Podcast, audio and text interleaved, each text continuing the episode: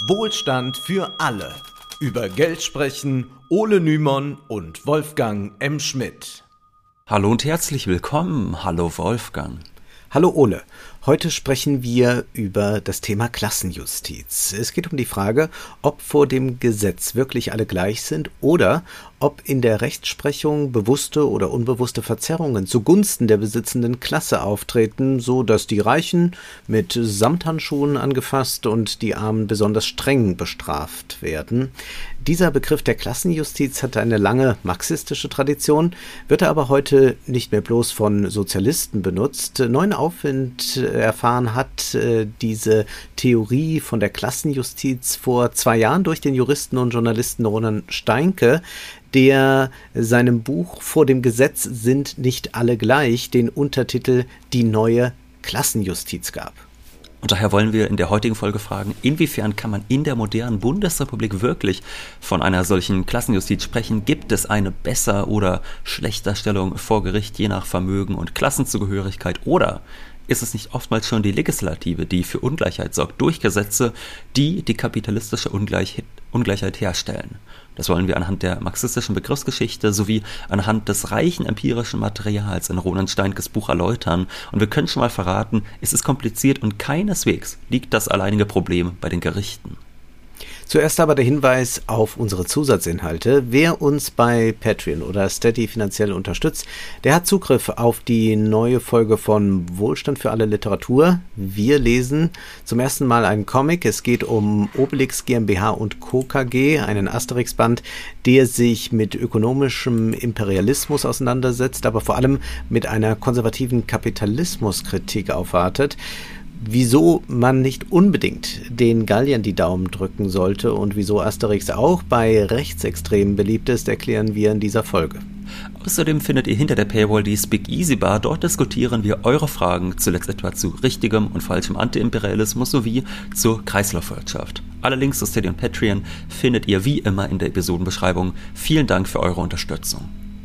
Zurück zum Juristischen. Kurt Tucholsky schrieb einst lapidar, ich habe nichts gegen Klassenjustiz, mir gefällt nur die Klasse nicht, die sie macht. Da stellt sich bloß die Frage, was ist überhaupt mit diesem Begriff gemeint? Wahrscheinlich haben die allermeisten sofort Assoziationen, wenn sie das Wort Klassenjustiz hören. Viele denken etwa an eine bewusste Rechtsbeugung durch konservative Richter, die arme Menschen stärker bestrafen als Reiche oder die politisch progressive Kräfte verhindern wollen. Letzteres kommt einer frühen Benutzung des Begriffs schon sehr nah, äh, wie der Jurist Volkmar Schöneburg im historisch-kritischen Wörterbuch des Marxismus festhält. Er sagt, Geprägt wurde der Begriff Klassenjustiz im Zusammenhang mit der Kriminalisierung der sozialdemokratischen Bewegung im Deutschen Kaiserreich. Erstmals findet er sich in der zeitgenössischen sozialdemokratischen Kritik an den Auswirkungen des 1878 erlassenen Sozialistengesetzes. Schon 1872 waren in Leipzig die beiden Sozialdemokraten Wilhelm Liebknecht und August Bebel wegen Hochverrats zwei Jahren Festungshaft verurteilt worden und diese antisozialistische Rechtsprechung steigerte sich in den Folgejahren noch. Dieses 1878 erlassene Sozialistengesetz gab den Auftakt zu einer anhaltenden Kriminalisierung linker Politik, die im Kaiserreich und später dann auch in der Weimarer Republik anhielt. Schon in den 80er Jahren sprach man daher von Klassenjustiz, um die Angriffe des Kaiserreiches auf Sozialdemokraten und Sozialisten zu benennen. Und in den 20er Jahren wurde der Vorwurf der Klassenjustiz dann auch wieder laut, eigentlich auch äh, unter sehr ähnlichen Umständen. Der mhm. eben zitierte Schöneburg hält dazu fest, neu belebt wurde die Debatte um die Klassenjustiz in der Weimarer Republik. Emil Julius Gumbel erbringt 1921 den statistisch gesicherten Nachweis einer linksfeindlichen Justiz am Beispiel der politischen Morde seit Kriegsende. Für 314 politische Morde von rechts gab es keine Todesstrafe, 31 Jahre Freiheitsstrafe und einmal lebenslängliche Festungshaft. Für 13 politische Morde von links gab es achtmal die Todesstrafe und 176 Jahre Freiheitsstrafe. Das ergibt für jeden Mord von links etwa 29 Jahre Freiheitsstrafe, für jeden von rechts zwei Monate. Tja. Hier haben wir es mit Richtern zu tun, die selbst politisch rechts sind und die ihre Machtposition missbrauchen, um linksextreme Gewalt deutlich stärker zu bestrafen als rechtsextreme. Es handelt sich um bewusste Rechtsbeugung, um den Machtmissbrauch Einzelner, um die politische Linke zu schädigen, also auch um die Klassenherrschaften der alten Eliten zu erhalten. Äh, das ist eine mögliche Art und Weise, den Begriff Klassenjustiz zu äh, definieren, aber bei weitem nicht der einzige. Bei Karl Liebknecht wird der Begriff versachlicht und differenzierter genutzt. Klassenjustiz liegt laut Liebknecht eben nicht nur davor, wo das Recht gebeugt wird, auch wenn Richter nicht bewusst harte Urteile gegen arme oder linke Angeklagte aussprechen, kann man laut Liebknecht von Klassenjustiz sprechen, da Zitat, das Richteramt nur von Angehörigen der herrschenden Klassen ausgeübt wird und diese Richter, wenn sie über Angehörige anderer Schichten zu urteilen haben, naturgemäß nicht objektiv urteilen, sondern unbewusst ihre Klasseninteressen in die Rechtsprechung einfließen lassen. Hier wird dieser Begriff also so definiert, dass Richter Entscheidungen treffen, die ihr eigenes Klasseninteresse befördern und das unbewusst, also ganz ohne eigene Absicht. Man hat es nicht mit einer Justiz zu tun, die etwa von reichen Richtern besetzt ist und die dann absichtlich nur im Sinne der besitzenden Klasse urteilen. Vielmehr ist es so, dass diese Privilegierung der besitzenden Klasse unterbewusst passiert. Wir wollen jetzt nicht zu viel Begriffsgeschichte betreiben. Mhm. Wir sehen aber schon einmal eine ganz einheitliche Benutzung des Begriffes gibt es in der Geschichte nicht. Was jedoch beiden genannten Interpretationen gemein ist, sie gehen davon aus, dass die Justiz Linke oder Arme benachteiligt, beziehungsweise Rechte oder Reiche bevorzugt. Die Uneinigkeit herrscht eigentlich nur in der Frage, ob das eine bewusste Rechtsbeugung ist durch die Richter oder ob es sich um unbewusste Prozesse handelt, etwa dadurch, welchen Gesellschaftsschichten Richter entstammen und welche Vorurteile sie über andere Klassen haben. Wir müssen also immer die Frage im Hinterkopf behalten, wenn es Klassenjustiz gibt, ist diese dann den Richtern bewusst oder unbewusst? Und wir müssen noch eine weitere Frage stellen. Was nützt eigentlich ein unparteiischer Richter, wenn das Gesetz selbst reiche Menschen begünstigt? Wenn beispielsweise Gesetze so geschrieben sind, dass sie gut für Reiche und schlecht für Arme sind und diese Gesetze dann nur wortgetreu von Richtern ausgeführt werden, dann kann man streng genommen nicht von Klassenjustiz sprechen, denn dann sind es die Gesetzgeber, die die eine Klasse bevorzugen und die andere benachteiligen und nicht die Richter. Karl Marx schrieb schon 1842, dass der parteilose Richter eine, Zitat, törichte, unpraktische Illusion sei, wenn der Gesetzgeber parteiisch ist. Wenn wir jetzt also die Frage aufwerfen, ob es in der modernen Bundesrepublik so etwas wie Klassenjustiz gibt, dann müssen wir hinzufügen, neben der Klassenjustiz gibt es auch eine Klassengesetzgebung.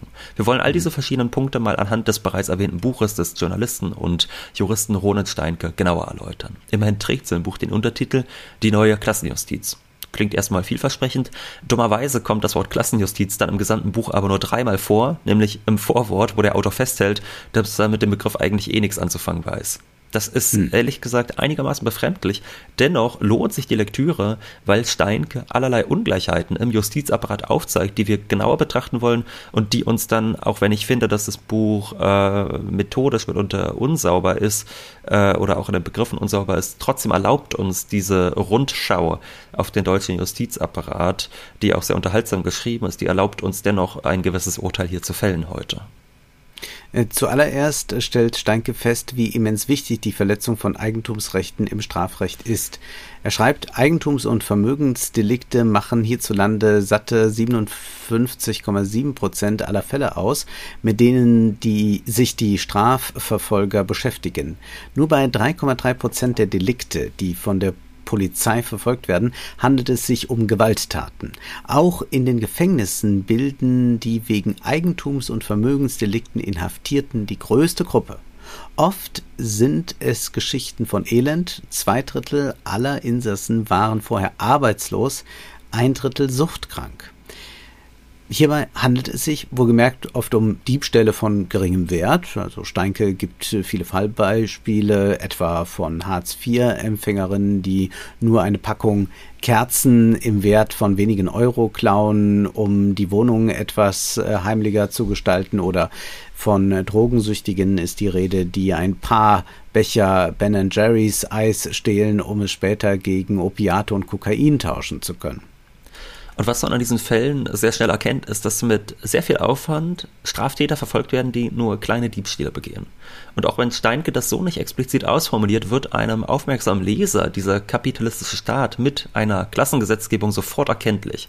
Also dieser Staat zwingt erst Menschen mit seiner Gewalt in ein System von Eigentum und Lohnarbeit, von dem die allermeisten Menschen nichts haben, und um dann die Erwerbslosen und Menschen am Niedriglohnsektor zu disziplinieren, bestraft er selbst die kleinsten Vergehen gegen die Eigentumsordnung mitunter drakonisch.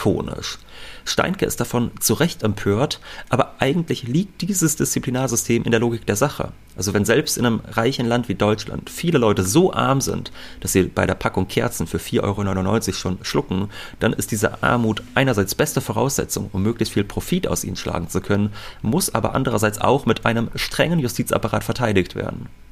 Ich muss mal gerade dazwischen fragen, magst du Ben Jerry's Eis? Ähm, tatsächlich dieses Peanut Butter Cup Eis ist äh, pervers, aber lecker, finde ich. Mhm. Ja, ich esse ja nie Eis. Ich, äh also das war eigentlich der Grund, warum du die Frage gestellt hast. Genau, oder? ich wollte es nochmal ja. ganz klar unterstreichen. Ich esse kein Eis. Danke, ich, Es schmeckt mir einfach nicht. Schmeckt mir nicht. Ich, aber ich bin damit, glaube ich, in einer Minderheit. Ja, naja. absolut. Äh, bleiben wir mal bei unserer eigentlichen Sache. Es wird ja immer wieder darauf gepocht, dass alle vor dem Gesetz gleich sind, aber sehen wir uns doch einmal an, was passiert, wenn man diese ökonomisch ungleichen Menschen wegen ähnlicher Vorgehen vor dasselbe Gericht stellt. Zuallererst ist es so, dass in Deutschland im Gegensatz zu anderen Ländern nicht automatisch ein Pflichtverteidiger gestellt wird. Heißt, arme Menschen haben zwar genauso wie Reiche das Recht, sich einen Anwalt zu nehmen, aber wie das im, Kapitalisten eben, im Kapitalismus eben so ist, wer kein Geld hat, der kann nicht alle Rechte wahrnehmen. Wer arm ist, kann sich keinen Anwalt leisten und kann entgegen landläufiger Meinung im Regelfall auch keinen Pflichtverteidiger verlangen. Das liegt im Ermessen des Richters. Heißt also, arme Menschen stehen oft alleine vor Gericht, sie wissen nicht, an welcher Stelle eines Prozesses etwa ein Widerspruch formal richtig einzulegen ist, sie wissen nicht, wie so ein Widerspruch überhaupt formuliert ist, und schon sind sie im Nachteil gegenüber reichen Menschen. Der Witz ist ja nun, rein rechtlich gesehen, haben wir es in der Tat mit einer Gleichbehandlung zu tun. Denken mhm. wir nur an den genialen Satz von Anatole France, das Gesetz in seiner majestätischen Gleichheit verbietet es dem Armen wie dem Reichen, unter Brücken zu schlafen, auf Straßen zu betteln und Brot zu stehlen. Und genauso könnte man sagen, das Gesetz in seiner majestätischen Gleichheit erlaubt es den Armen wie den Reichen, sich einen teuren Anwalt zu nehmen. Wir haben es mit einem Gesetz der Gleichheit zu tun, vor dem ökonomisch sehr ungleiche Menschen stehen. Jeder darf sich einen teuren Anwalt nehmen, aber nur die wenigsten können das. Also stehen sie ohne Verteidigung vor dem Gericht.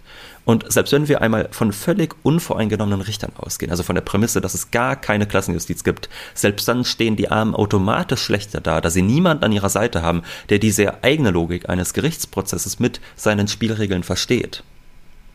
De facto ist es anders. Mindestens unterbewusst neigen Richter dazu, Menschen je nach Prekarität ihrer Lage unterschiedlich zu behandeln. So gab es im Jahr 1970 das sogenannte Whisky-Experiment, bei dem einer Gruppe von Richtern folgendes Szenario geschildert wurde. Sie sollten sich vorstellen, ein Arbeiter sei straffällig geworden und habe eine Kiste Whisky für 120 Mark geklaut. Nun wurde der einen Hälfte der Richter erzählt, der Tatverdächtige sei gesellschaftlich gut integriert, etwa in einen Turnverein und würde eine gesunde Beziehung führen, während die anderen Richter äh, gesagt bekamen, der Betroffene sei Alkoholiker und seine Frau wolle sich von ihm scheiden lassen. Wenig überraschend wurden im letzteren Fall deutlich höhere Strafen von den Richtern gefordert.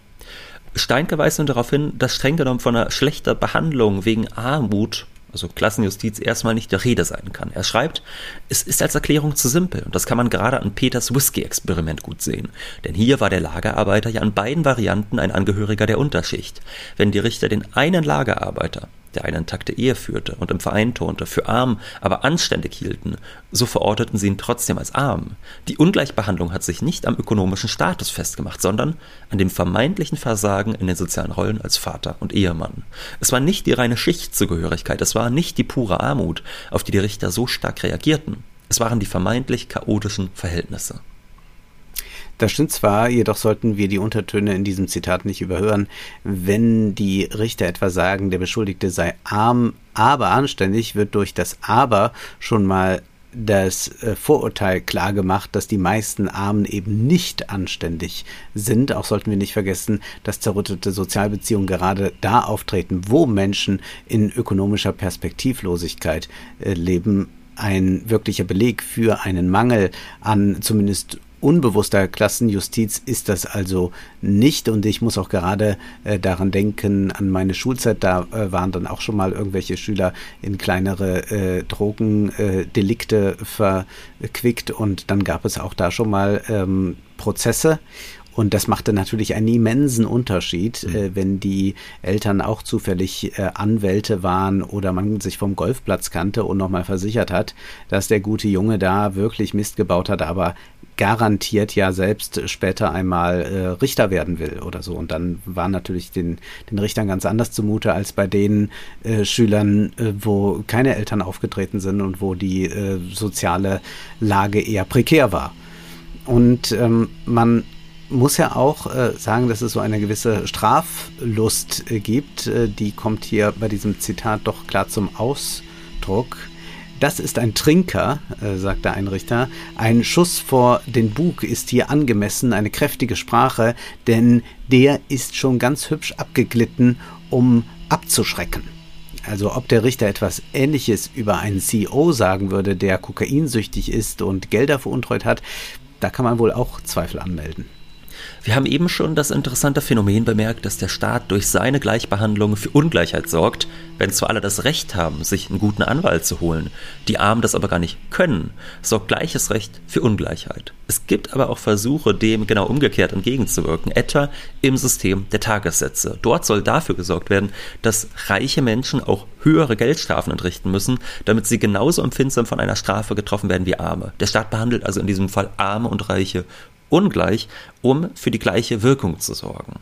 Und das System der Tagessätze funktioniert dann folgendermaßen. Wenn ein Gericht jemanden zu einer Geldstrafe verurteilt, dann können das beispielsweise 30 Tagessätze sein, also ein Nettoeinkommen pro Monat. Nur hat ein Reicher natürlich ein viel höheres Einkommen als ein Armer, also wird er auch einen höheren Tagessatz zahlen müssen. Während ein Hartz-IV-Empfänger nur 10 oder 15 Euro Tagessatz zahlen muss, gilt bei Besserverdienern ein Vielfaches davon. Das klingt nun erst einmal recht progressiv. Reiche müssen mehr zahlen, werden also ungleich behandelt, um eine ähnliche Wirkung zu spüren wie Arme, äh, wie, die eine Straftat begehen. Nur zeichnet Steinke sehr genau nach, wie dieses Ziel immer wieder unterminiert wird. Zuallererst dadurch, dass das Einkommen nur geschätzt wird. Die Gerichte haben nämlich keinen Zugriff auf die Einkommensdaten der Betroffenen. Das muss man sich einmal vorstellen. Das Steuergeheimnis in Deutschland wird so ernst genommen, dass ein Strafgericht nur im äußersten Notfall von den Steuerbehörden mitgeteilt bekommt, welches Einkommen da jemand zuletzt erzielt hat. Steinke schreibt, nur in absoluten Ausnahmefällen wird den Ermittlern einmal ein Blick in einen Steuerbescheid erlaubt. Die Finanzämter lassen dies sehr selten zu. Es muss da zum Beispiel um den Vorwurf des Mordes gehen und die Frage, ob Habgier das Motiv gewesen war. Äh, sonst hält das Finanzamt dicht. Strafverfolgungs- und Finanzbehörden, das Steuergeheimnis steht wie eine Brandmauer zwischen ihnen. Das ist schon sehr bemerkenswert. Wenn Bürger, beispielsweise Hartz IV, Verzeihung, Bürgergeld beantragen, dann dürfen sie das ja auch nur, solange sie ein gewisses Vermögen nicht überschreiten. Da wird genau geguckt, wie vermögend jemand ist, bevor er Bürgergeld bekommt. Auch Hausbesuche vom Jobcenter sind dann erlaubt, um zu kontrollieren, dass die Menschen sich nicht ärmer machen, als sie tatsächlich sind. Ständige Gängelung ist an der Tagesordnung, aber wenn Reiche vor Gericht stehen, kommt die Gerichte nicht an die Informationen zum letzten Jahreseinkommen dran. Bedeutet also, erstens wird das Einkommen durch das Gericht geschätzt und das zweitens oftmals viel zu niedrig. Immer wieder schätzen Gerichte die Tagessätze eher gering ein, sicherlich auch, weil sie keine Lust auf Widersprüche durch Anwälte haben. Heißt also, der Reiche wird verhältnismäßig nicht so stark getroffen wie der Arme. Ja, und übrigens, selbst wenn der Reiche so stark getroffen werden würde wie der Arme, also ein ganzes Monatseinkommen abdrücken muss, ist er natürlich immer noch besser dran. Wer 12 Millionen im Jahr verdient und davon eine Million abgeben muss, hat er immer noch elf. Ja, wer hingegen im Bürgergeld steckt und einen kompletten monatlichen Regelbedarf weniger hat, für den wird es dann existenziell hart. Äh, zwar darf man seine Geldstrafe in Raten abzahlen innerhalb von zwei Jahren, dennoch ist es bemerkenswert, dass Menschen auf diese Weise das Existenzminimum gekürzt bekommen, ohne dass es irgendeinen politischen Aufschrei gäbe. Und da haben wir es sicherlich mit so einer Mischung aus Klassengesetzgebung und Justiz zu tun. Also selbst wenn das Tagessatzsystem korrekt angewendet wird, sind Reiche natürlich immer noch weniger betroffen. Und oftmals lehnen die Gerichte es dann auch ähnlich darauf an und schätzen das Einkommen von Armen zu hoch, das von Reichen hingegen zu niedrig ein. Ein weiteres Beispiel für Klassengesetzgebung ist sicherlich, dass Reiche sich mit Kaution aus der U-Haft freikaufen können. Arme können das hingegen nicht. Und diese Ungerechtigkeiten, die leugnet im Justiz Justizapparat auch kaum jemand. Steinke schreibt, Locker sieht es ein Richter am Oberlandesgericht Karlsruhe, Klaus Michael Böhm, in einem der wichtigsten Nachschlagewerke für Strafrichterinnen und Richter, dem mehrbändigen Münchner Kommentar zur Strafprozessordnung, schreibt er, es sei schon klar, dass das Hinterlegen einer Kaution im Regelfall und nach der forensischen Praxis nur dem Wohlhabenden möglich ist und ihm deshalb leichter zur Entlassung aus der Haft verhelfen kann. Aber das sei okay.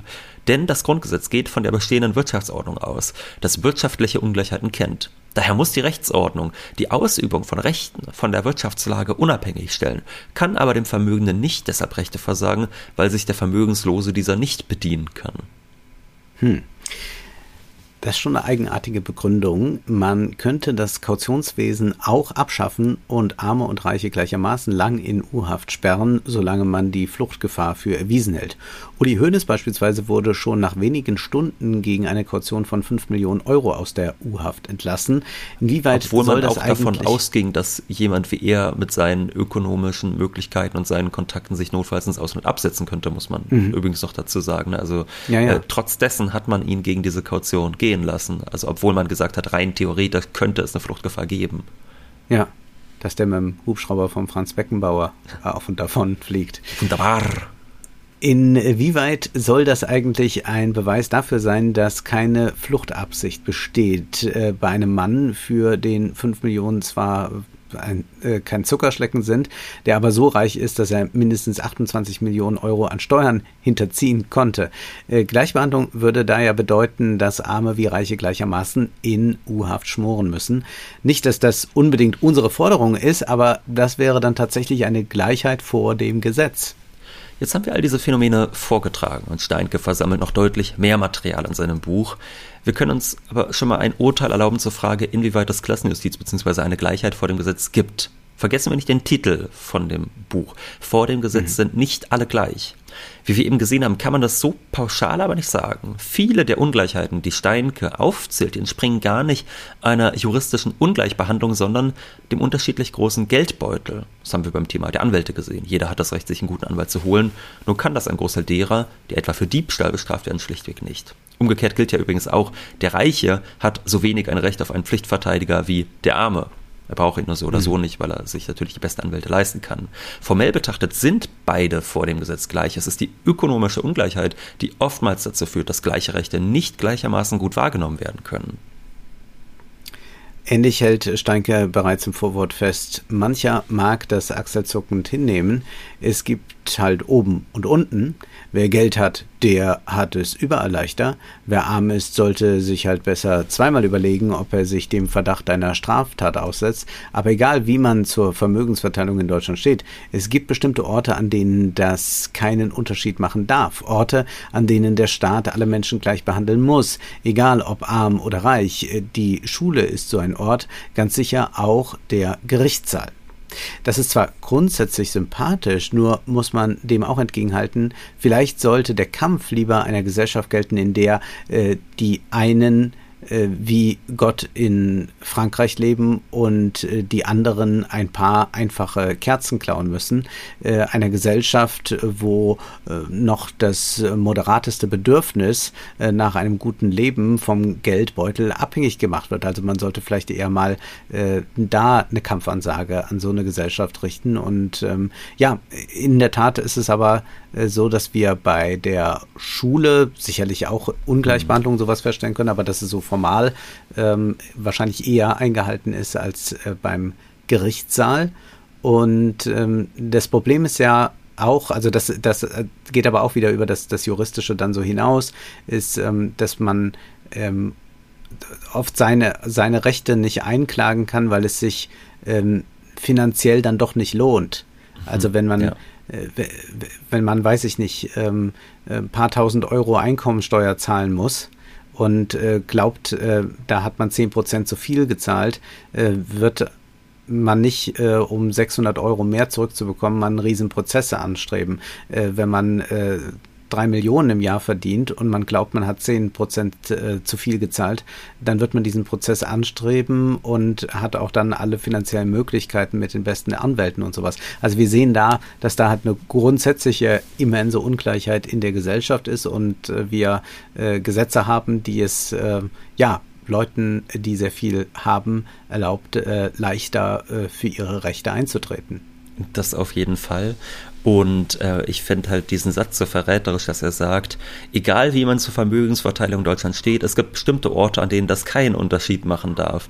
Also ich meine, wir haben hier Beispiele gehört äh, und da gibt es auch deutlich äh, drastischere auch äh, in diesem Buch, also wirklich ganz schlimme, äh, also auch irgendwie herzzerreißende Geschichten von Menschen, also die im absoluten, absoluten Elend leben. Und dass man dann sagt, ja, da kann man jetzt stehen, so wie man will, aber die dürfen doch vor Gericht nicht noch böse behandelt werden, dann denke ich mir so, nee, das ist halt einfach eine Gesellschaft, die wirklich ziemlich beschissen ist, die so ein Elend jeden Tag produziert. Mhm. Und es ist einfach nicht zielführend, sich darüber aufzuregen, dass arme Menschen vor Gericht keinen Pflichtverteidiger bekommen, wenn sie in Wahrheit bloß deshalb überhaupt vor Gericht landen, weil sie von dieser Gesellschaft arm gehalten werden. Also wir sprechen hier darüber, dass Frauen, äh, dass dann Hartz-IV-Empfängerin Kerzen für fünf Euro klaut, weil sie es ein bisschen hübscher gerne in der Wohnung hätte. Also von den, von so einfachen Bedürfnissen sprechen wir hier, die viele Menschen sich nicht erfüllen können. Und dem muss ja wirklich der Aufschrei gelten und jetzt nicht einfach nur einer Klassenjustiz.